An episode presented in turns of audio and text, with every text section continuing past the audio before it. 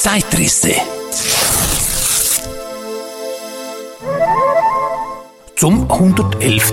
Titanic-Gedenktag. Plus weiteres spannendes Treibgut aus der Geschichte der Schifffahrt.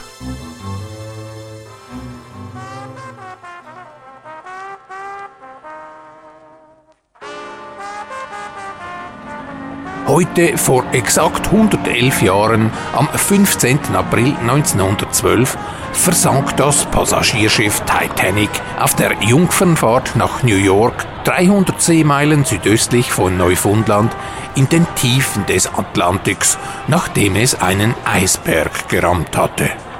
1514 Menschen kamen dabei ums Leben.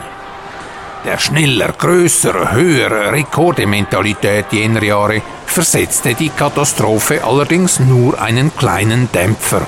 Der in den Köpfen tief verwurzelte Glaube an Technik und Wissenschaft wurde dadurch kaum gehemmt. Nur vor diesem gedanklichen Hintergrund ist es vermutlich möglich, ein solch schreckliches Ereignis bereits zwei Wochen danach in Gedichtform Revue passieren zu lassen. Heutzutage kommt es vermutlich niemandem in den Sinn, eine Tragödie solchen Ausmaßes poetisch zu verarbeiten. Vermutlich würde die Veröffentlichung eines solchen Gedichtes augenblicklich einen medialen Shitstorm auslösen. Unsere Vorfahren tickten also leicht anders. Es sei ihnen verziehen. Es war eben eine ganz andere Zeit. Eine Epoche, in der eine Innovation der nächsten die Klinke in die Hand drückte. Nachfolgende Reime finden sich in Schweizer Hüsli, Sonntagsblatt zur Unterhaltung und Belehrung für Jung und Alt in der Ausgabe vom 2. Mai 1912.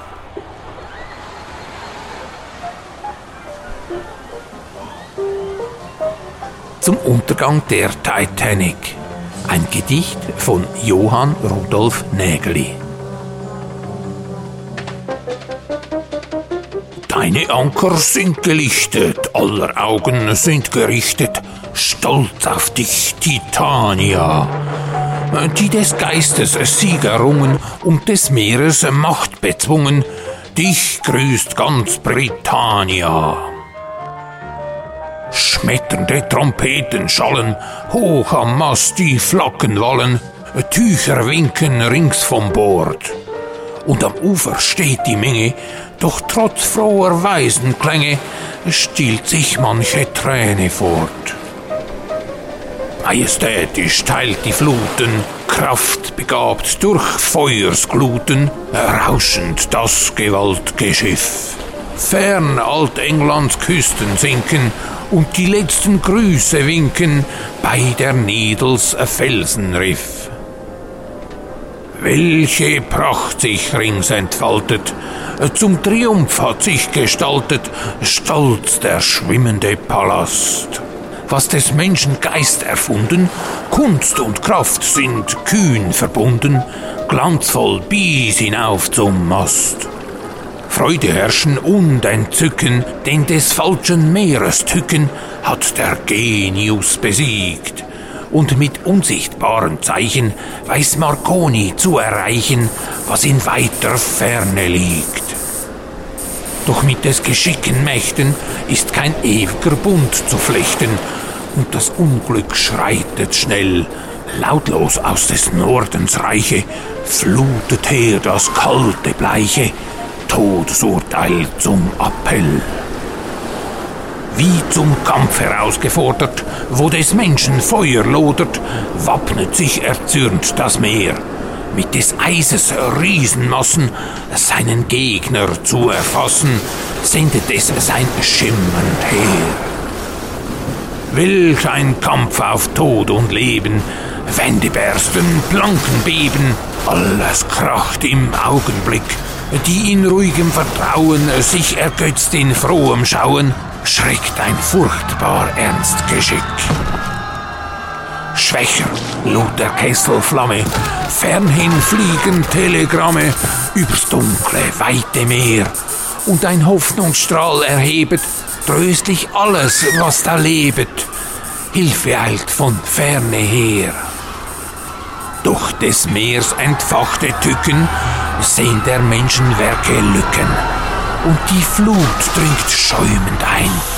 Was die Elemente hassen, wollen grausam sie erfassen, Sieger in dem Kampf zu sein. Wie in schweren Donnernächten steht der Mensch den Schicksalsmächten gegenüber machtlos da. Horch, da weisen ernste Klänge himmelwärts die stille Menge, die gefasst dem Tode nah.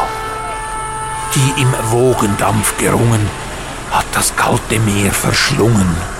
All die Schrecken deckt die Nacht. Und als letzten Gruß umkränzen einmal noch der Sterne glänzen, die versunkene stolze Pracht. Ringsum treiben Ruderboote, bergend Lebende und Tote, bis Carpathia helfend naht und die Rettung froh gefunden, nach des Lebens bangsten Stunden, preisend, dankend Gottes Rat.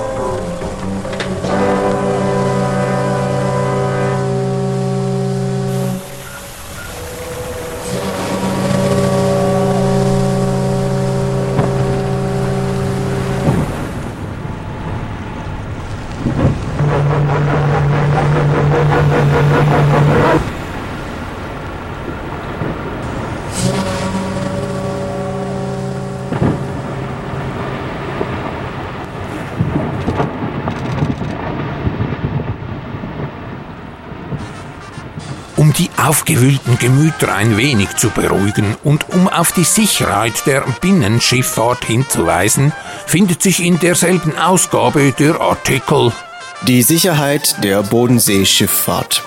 Aus Anlass des Titanic-Unglücks fragt man sich auch nach der Sicherheit auf den Schweizer Seen. Vom Bodensee lesen wir, die Dampfschiffe auf dem Bodensee sind durchweg aus Stahl gebaut, besitzen einen Doppelboden, wasserdichte Schotten mit verschließbaren Türen, können also bei Zusammenstößen, Auflaufen auf Grund und so weiter nur teilweise voll Wasser laufen und bleiben schwimmfähig, auch wenn ein oder mehrere Schotten sich mit Wasser füllen. Die Dampfer sind mit Maschinen und Handleckpumpen ausgestattet. Jeder Dampfer besitzt mindestens zwei große Boote. Außerdem sind an Bord genug schwimmfähige Gegenstände wie Bänke und so weiter, die zu Flößen verbunden mehrere Menschen tragen können. Das Personal ist darin geschult, in Gefahrfällen solche Flöße herzustellen und bedienen zu können. Außerdem besitzt jeder Dampfer Korkringe und Korkwesten. Abgesehen von diesen Rettungseinrichtungen sind die Dampfer mit Signaleinrichtungen versehen, um bei Unfällen Hilfe herbeirufen zu können. Notflaggen, Alarmkanonen, Dampfpfeifen, Notfackeln und so weiter. Das Personal wird durch häufige Probealarme im Gebrauch der Rettungs- und Signaleinrichtungen vorzüglich geübt. Größere Katastrophen sind daher auch auf dem Bodensee wohl ausgeschlossen, da bei dem lebhaften Schiffsverkehr und den zahlreichen Häfen in Notfällen in kürzester Zeit Hilfe geleistet werden kann. Naja, Schiffspersonal, das speziell geschult ist im Bau von Flößen aus dem Interieur von havarierten Schiffen? Also ich weiß nicht. Vertrauensfördernd scheint das nicht gerade zu sein. Es klingt eher nach Tüftler- und Erfinder-Event für Raffaelius Alva Gruser und Co. im Hafenbecken von Rorschach oder Konstanz. Oder wie man sich aus auf dem Wasser treibenden Trümmerteilen von gekenterten Schiffen in Windeseile ein rettendes Floß bastelt.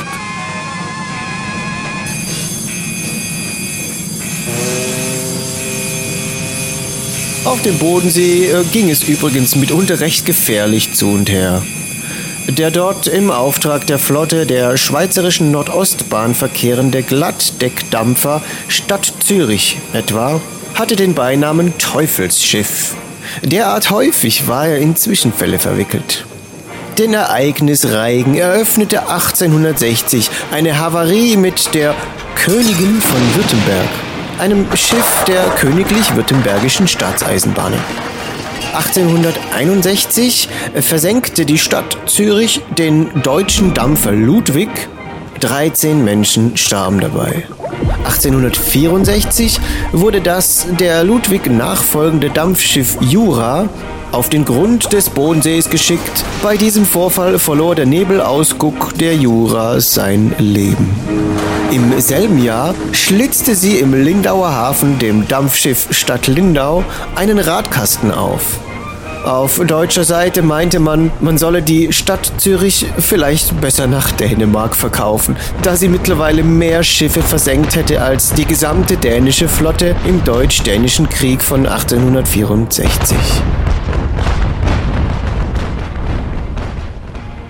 Die 50 Meter lange und von einer 300 PS starken Dampfmaschine angetriebene Stadt Zürich, ab 1884 mit dem verkürzten Namen Zürich unterwegs, wurde 1917 außer Betrieb genommen und 1919 verschrottet.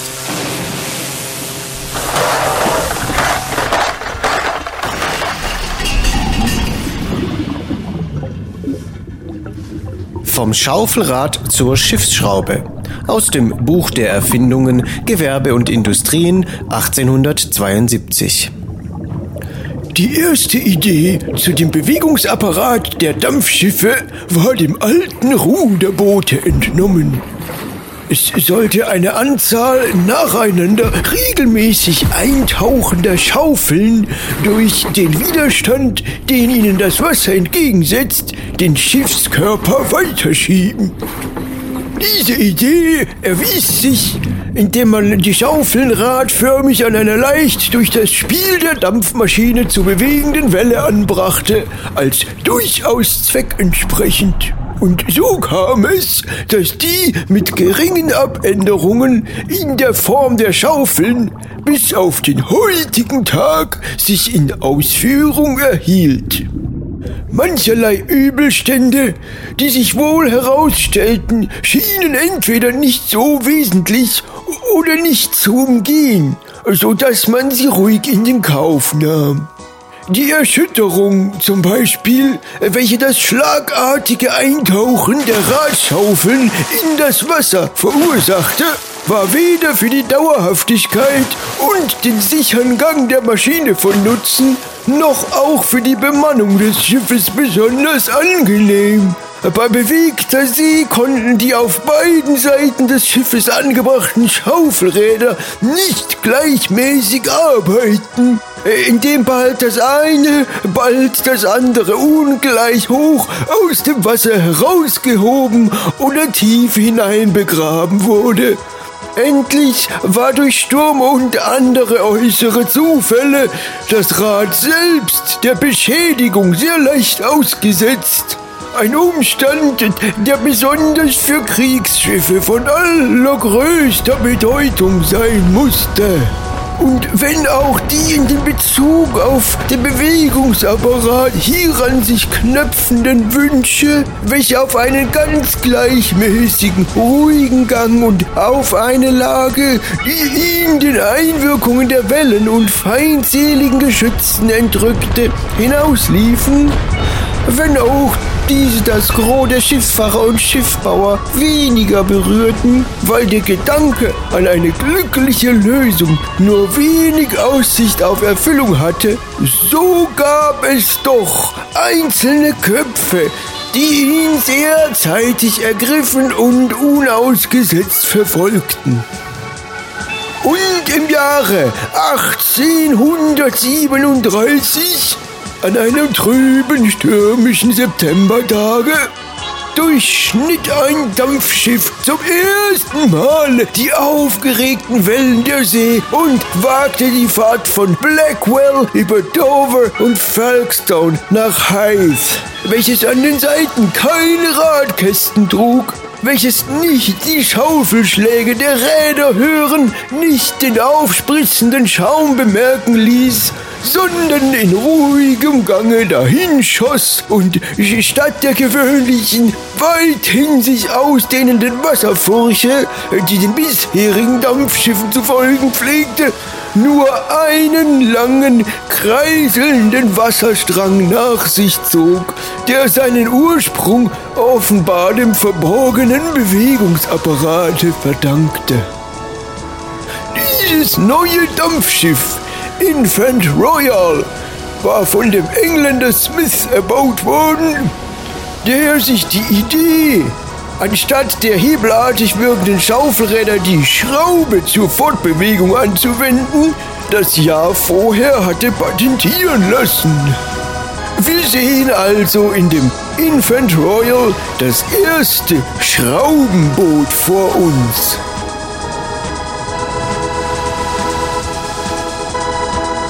Unsere Titanic war ebenso mit Schraubenantrieben ausgestattet. Gleich drei große Schiffsschrauben bewegten den mächtigen Koloss durch die Meere.